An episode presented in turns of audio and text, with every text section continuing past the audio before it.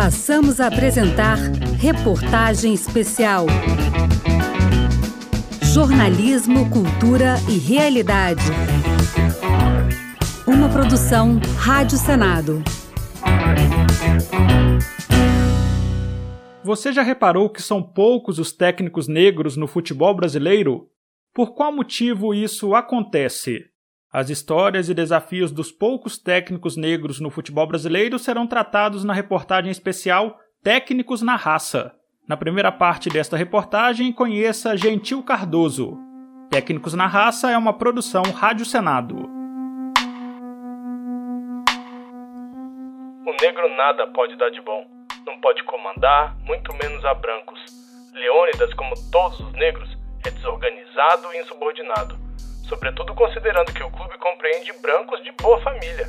Como é possível que aceitem ordens de um negro? Essa é uma declaração de um taxista paulista na década de 50. Ele reclamava do comando técnico de Leônidas da Silva, um dos grandes jogadores do futebol brasileiro, no time do São Paulo. Para criticá-lo, usou como alvo a cor.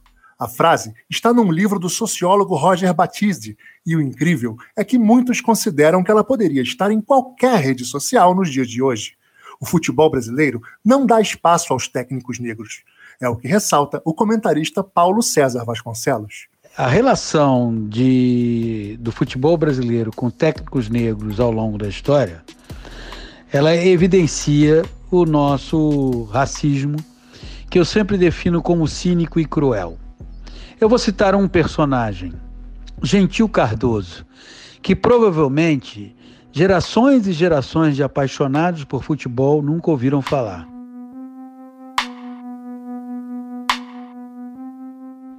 Gentil, além de negro, nordestino, nasceu em Pernambuco.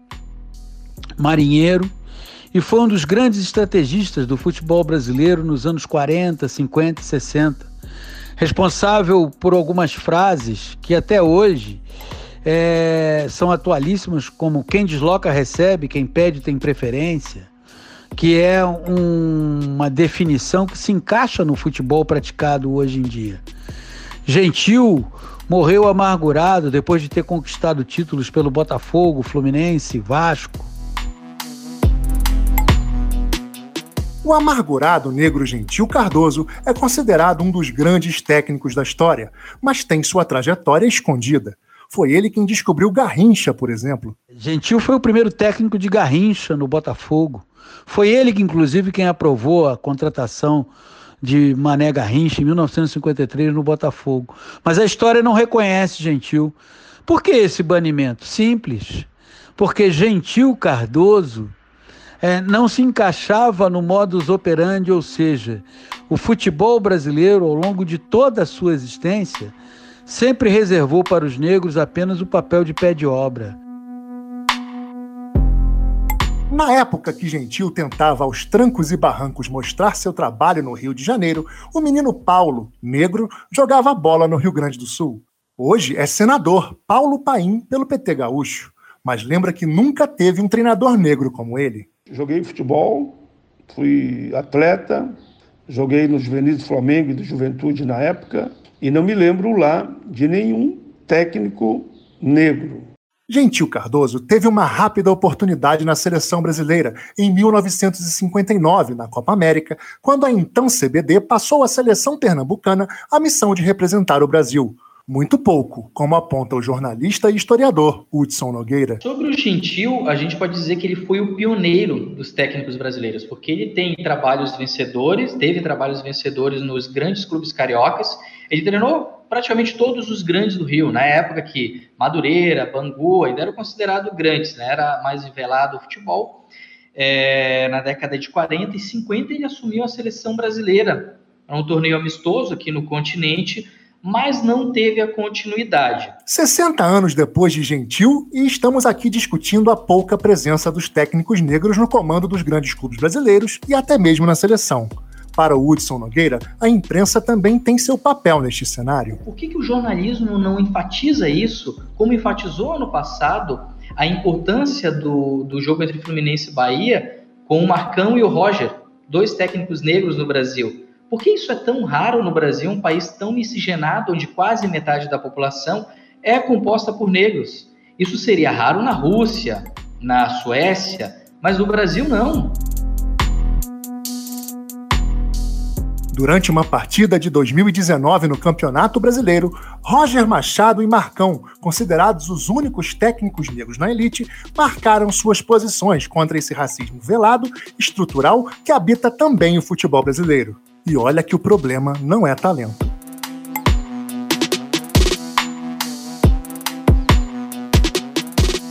O negro Didi encantou o mundo na Copa de 1958. Foi eleito o melhor jogador do Mundial, o primeiro conquistado pelo Brasil.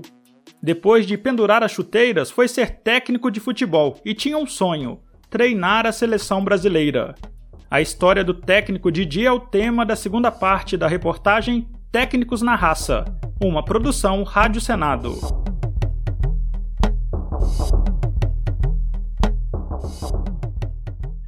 Se você tivesse que apostar, em quem jogaria suas fichas se te perguntassem qual foi o melhor jogador da Copa do Mundo da Suécia em 58, quando o Brasil conquistou o primeiro título? Pelé? Garrincha? O artilheiro francês Fontaine? Todas belas apostas, mas apenas um jogador saiu daquele Mundial com o apelido de Mr. Football. Valdir Pereira, o Didi, criador da Folha Seca, responsável pelo primeiro grito de gol da história do Maracanã, bicampeão do mundo na seleção brasileira, campeão carioca pelo Fluminense, três vezes campeão carioca pelo Botafogo. Didi também tem um currículo respeitável à beira do gramado. Ele já pensava em dirigir equipes mesmo antes de encerrar a carreira. É o que conta o jornalista Pérez Ribeiro, autor da biografia do craque. Sempre foi isso, sempre chegou no futebol um pouco, era cerebral, normalmente é o líder técnico dos seus times, né, principalmente na zona do meio de campo, e ele, como enxergava tudo, pensou, bom, vamos terminar a carreira e vou ser técnico. E Didi foi ser técnico no Sporting Cristal, no Peru. Foi na seleção peruana que Didi, ao desbancar a Argentina nas eliminatórias, marcou ainda mais seu nome levou a seleção nacional ao seu primeiro Mundial em 70, onde só foi parada nas quartas de final pela fantástica seleção brasileira, que viria a se tornar tricampeã no México. E essa performance no Mundial fez com que Didi levasse uma mágoa até o fim da vida. O relato é do jornalista Paulo César Vasconcelos. Didi, ao falecer, levou para o túmulo um amargor. Nunca ter sido sequer cogitado para dirigir a seleção brasileira. Logo ele que levou a seleção do Peru a, ser, a se classificar para a Copa de 1970 e a jogar um futebol extremamente moderno, ofensivo. E um caso a engrossar a lista daqueles que, por ser negro, jamais foi cogitado a dirigir a seleção brasileira. Didi era um treinador à frente do seu tempo Paulo César, contou uma passagem de quando Didi treinava o Botafogo na década de 80. É, um dos repórteres perguntou a ele, mestre, era assim que nós o chamávamos? Nós vimos hoje que o senhor trabalhou muito o goleiro Luiz Carlos usando os pés. Por que isso? E ele falou assim: porque no futuro os goleiros vão ter participação ativa no jogo. O bom goleiro não será mais aquele que apenas sabe usar as mãos, ele terá que usar os pés também. Vejam, vejam a visão, a percepção, o conhecimento de Didi. Outro pioneirismo do senhor futebol foi ter sido um técnico brasileiro negro a treinar equipes estrangeiras, como o tradicional River Plate da Argentina e o até então desconhecido Fenerbahçe da Turquia. Pérez Ribeiro conta o que Didi pensou ao aceitar a proposta dos turcos. Eu já sou um filósofo, então eu vou ser um missionário de futebol. Eu vou para onde não existe nada. Eu vou chegar lá e vou implantar isso, onde eu serei respeitado todo. Aquela visão. Então ele foi abrir um mercado. Ele abriu um mercado na Turquia com nove anos de experiência no futebol internacional, ele encerrou outro ciclo e voltou ao Brasil em 1975 para dirigir o Fluminense, na fase em que o time das Laranjeiras era conhecido como Máquina Tricolor. Uma derrota para o Vasco o tirou da equipe e deu lugar a Paulo Emílio, que seria campeão carioca. É da passagem pelo tricolor carioca essa deliciosa história contada pelo jornalista Maurício Noriega. Mário Sérgio, que era um grande gozador, encostou no Rivelino e brincou e falou assim, ó, vamos ver se esse velho jogava bola mesmo. E dava a bola sempre torta, sempre cheia de efeito, forte para o Didi. Na última, o Mário Sérgio mandou uma bola que ele entendia como difícil, o Didi dominou no peito, ajeitou, tocou e falou para ele assim: garoto, você vai cansar. Eu sou o Didi. Isso diz muito da personalidade dele e desse conhecimento, né? Didi mudou-se para o Al-Ali da Arábia Saudita, onde permaneceu entre 78 e 81. Depois da passagem pelo Oriente Médio, voltou ao Brasil em 81 para comandar o Botafogo. O período no Alvinegro foi curto. Em 82, rumou para Minas Gerais e orientou o Cruzeiro. Ainda treinou o Alianza Lima e, no final da carreira, o Bangu. Em Moça Bonita, não repetiu o sucesso que alcançou no exterior. No dia 12 de maio de 2001, devido a complicações provocadas por um câncer de fígado, Valdir Pereira faleceu levou junto a vontade de comandar a seleção pela qual jogou e conquistou o mundo do futebol.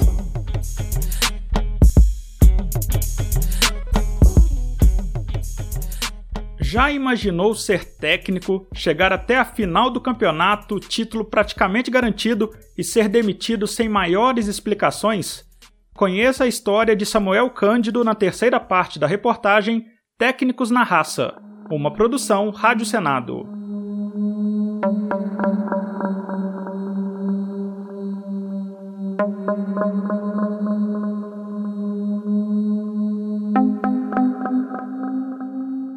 Antigamente era dente de leite, né? Era a categoria até 15 anos de idade. Aí depois do, do Flamengo eu fui para o Vasco da Gama e no Vasco da Gama Madureira, isso todas as divisões de base. Aí na qual me destaquei no Madureira, né, com 16 anos de idade, cheguei ao futebol profissional através do professor Nelsinho Rosas, né? E me puxou da, das divisões de base do Madureira para futebol profissional. E aí eu acabei me destacando no Madureira e o Fluminense já vinha acompanhando meu trabalho, né, de um longo tempo. E aí fui transferido para o Fluminense, né? Talvez o torcedor mais fanático do Fluminense vá se lembrar do médio volante negro Samuel, que fez parte do elenco do tricolor campeão carioca de 80, sob o comando de Nelsinho Rosa. Envolvido numa negociação com o lateral direito Aldo, Samuel foi jogar em Belém, no tradicional Paysandu. E a vida do jogador mudou para sempre. O treinador Samuel Cândido virou o que se pode chamar de bandeira do futebol paraense Afinal de contas, poucos são os que podem bater no peito e dizer que foram campeões como técnico tanto pelo Paysandu, o Papão da Curuzu, quanto pelo Remo, o Leão Azul. Mas ele conta que o início da trajetória não foi fácil. Pode-se dizer que foi um fuzuê. Um time de pelado, Curitiba da Cremação. Aí as pessoas lá, ex-atletas, ex-atletas profissionais, participavam desse, desse campeonato e me convidaram para me ser o treinador. E nós chegamos à final acabou sendo tumultuada essa final porque marcaram um pênalti aos 44 do segundo tempo e nós jogávamos com a vantagem do empate. E aí nossa a torcida invadiu o estádio, foi, foi Curitiba e Fuzuê, nunca mais eu esqueço disso. Samuel não esquece também dos títulos que empilhou nas categorias de base do futebol paraense. Ele se orgulha dos troféus conquistados por Castanhal, Independente, Parauapebas, Carajás e Abaeté.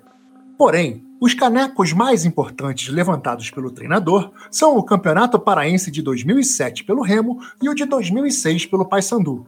Apesar do técnico da final do estadual daquele ano ter sido Ademir Fonseca, Samuel considera seu o título da competição e tenta entender por que acabou saindo entre os dois jogos da final contra o Ananindeua. Isso leva a nós pensarmos o quê? Pô, é mais fácil de, de, de demitir um treinador negro ou nós não fizemos um contrato, nós ficamos só na palavra, também eu cometi o erro de traçar na palavra, tu tá entendendo? Talvez se tivesse um contrato com uma multa rescisória alta, eles deveriam pensar duas vezes em relação à demissão do treinador. Samuel lembra ofensas racistas que sofreu em jogos no interior do estado, mas diz que não pode se deixar abater. Ah, já aconteceu, principalmente é, em Marabá. Então a torcida lá realmente ela era muito hostilizado, é, aquelas palavras de negro e tal, aquele negócio todo, até pedrada eu já levei, mas eu nunca dei ouvido, eles vão pensar. Então nós sempre procuramos fazer o nosso trabalho sem dar muita importância para isso daí, entendeu? Mas não deve ser fácil não dar importância para uma questão que cada vez mais faz parte da sociedade brasileira. É o que aponta o jornalista Maurício Noriega. Não tem como separar o que acontece na sociedade no dia a dia com o futebol.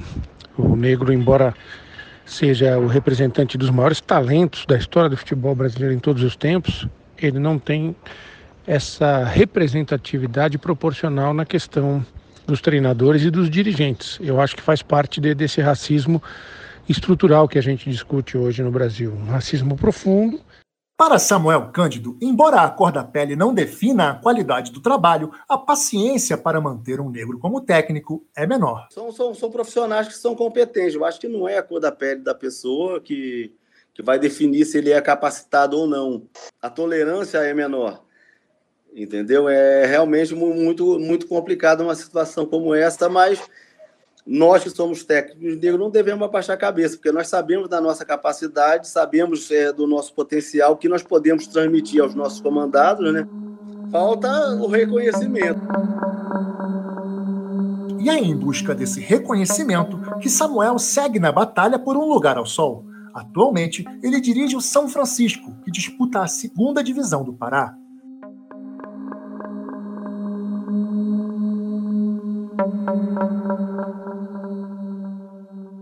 Lula Pereira é um dos técnicos negros que marcou a história de vários clubes brasileiros. A história de Lula e episódios de racismo sofridos por ele estão na quarta parte da reportagem Técnicos na Raça, uma produção Rádio Senado.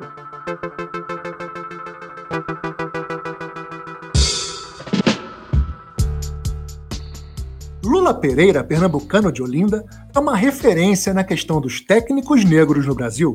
Depois de ser jogador, estudou, se especializou inclusive no exterior e dirigiu grandes clubes no Brasil, chegando ao Flamengo. Luiz Carlos Cruz, durante um tempo assistente de Lula, destaca a competência do companheiro de tantas jornadas. E seu pai também foi um jogador, Geraldo Pereira. Ele levou isso para o futebol. Teve grandes treinadores, como Cilinho, que é a maior referência da vida dele e a partir da construção disso, ele mostrou quem ele era. Um conhecedor. Lula já pensava em divisões de campo e de tempo de jogo. O que se fala hoje que é novidade, Lula Pereira já fazia muitos anos atrás. O que eles hoje chamam de marcação alta, ele chamava de primeira linha. O que ele chama hoje de ocupação de espaço, ele chamava de entrada no corredor. Mas a carreira de Lula Pereira também foi marcada pelo racismo, um resignado profissional se esforçava para vencer os desafios impostos pela ignorância dos outros, como aponta o filho de Lula, Luiz Eduardo. É, o papai sempre foi muito tranquilo no tocante, porque ele tinha que provar por A mais B que ele era bom naquilo que ele fazia.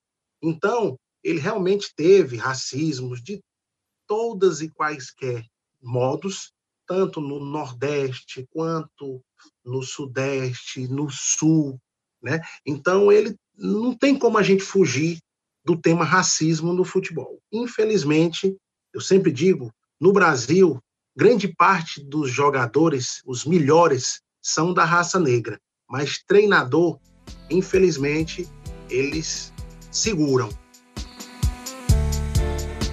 Um dos episódios marcantes do racismo sofrido por Lula aconteceu após a vitória contra um grande clube brasileiro e a possibilidade que Lula assumisse o comando técnico deste mesmo grande clube. É o que conta Luiz Carlos Cruz. Sobre o racismo, imagine quantas vezes eu com ele é, passamos situações que são vexatórias e vergonhosas para qualquer sociedade. Mas eu vou citar uma, não vou citar o nome do clube nem do presidente, mas que nós estávamos numa mesa, depois nós temos ganho um grande clube do Brasil na casa dele, treinador desse clube foi demitido e o nome do Lula, o meu nome, o nome dele, principalmente, mas eu como auxiliar, era cotado para assumir esse clube. Esse é um grande clube do Brasil, mas altamente preconceituoso. E quando estourou a notícia, o presidente do clube disse: Sabe por que, Lula, que você não vai para esse clube? Eu quase disse o nome do clube, porque você é negro nordestino. Eu quase me levantei da cadeira e ele me segurou pela mão. E Lula sempre tratou isso com muita serenidade, muita inteligência ele educadamente se retirou do, do jantar e fomos para o hotel.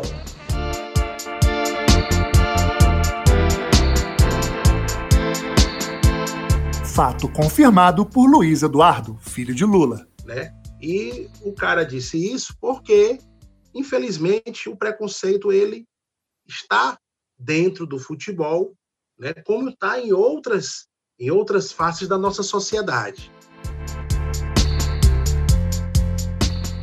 E o racismo não ficava restrito aos dirigentes esportivos. Integrantes da imprensa também eram preconceituosos com Lula, como ressalta Luiz Eduardo. O papai, na época, foi ser treinador do Figueirense e tinha um, um rapaz da crônica esportiva que sempre dizia que a jangada estava preparada, que o vento sul ia levar o papai e mais alguns jogadores oriundos do Nordeste de volta para o Nordeste. E esse durante o período que o papai teve lá no, no, no Figueirense aconteceu isso.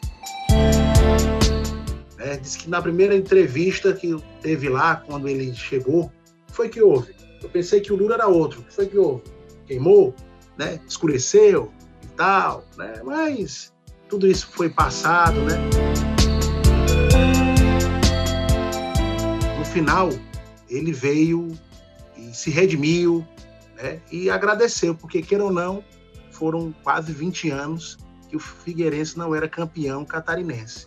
Lula Pereira está com 64 anos. Sofreu um AVC em 2019 após se aposentar do comando dos times de futebol. Foi campeão catarinense, cearense, mineiro, brasiliense e da Série B do Campeonato Brasileiro.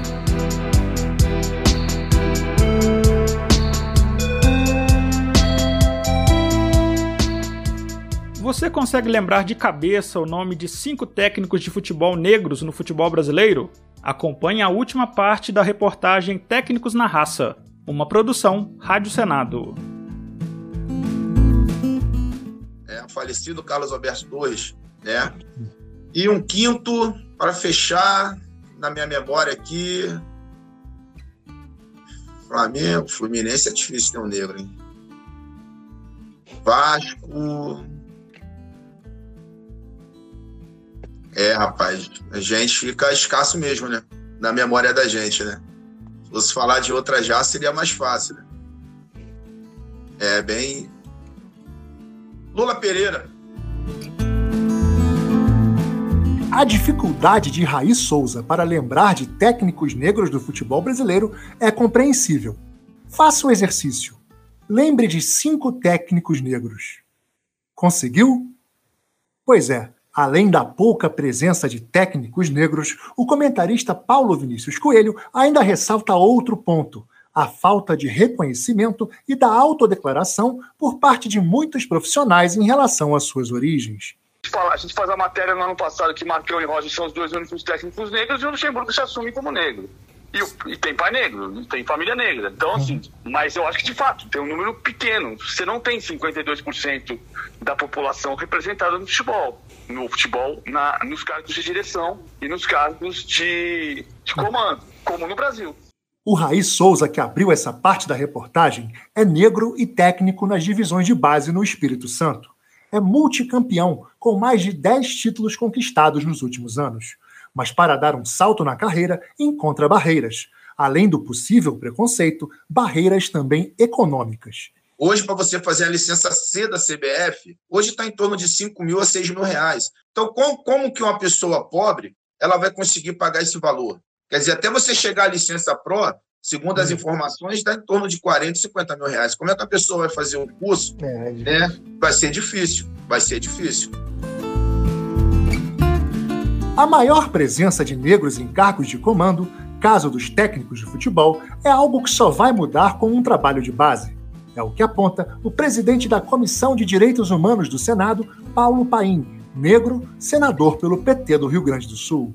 Se não começar a combater o racismo do jardim de infância até a universidade, isso não vai mudar. Não vai mudar, porque ao mesmo tempo que você vê que só tem técnicos, instrutores, a, maioria dos professores, a maioria hum, dos políticos que não são negros, a história vai se perpetuando de geração em geração.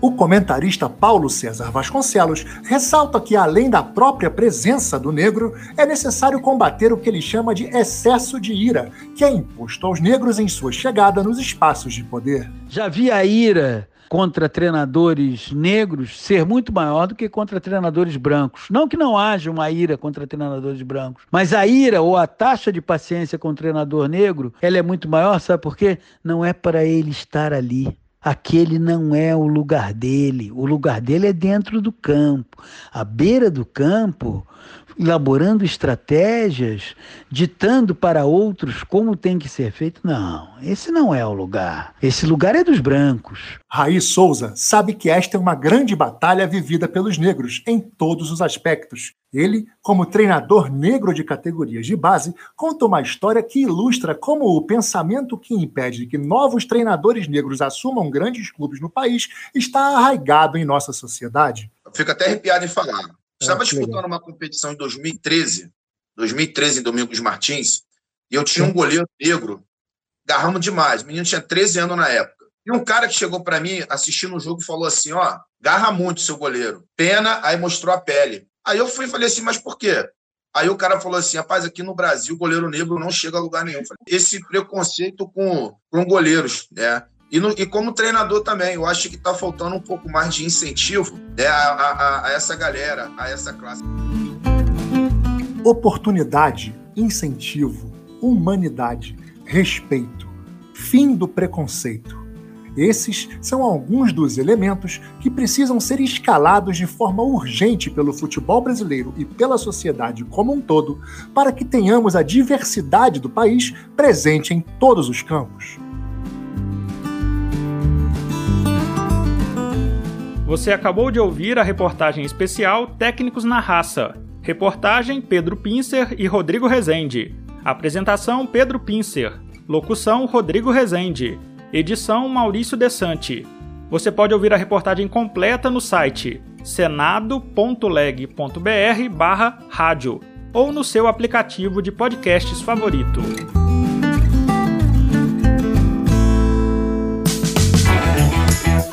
Você acompanhou Reportagem Especial, uma produção Rádio Senado.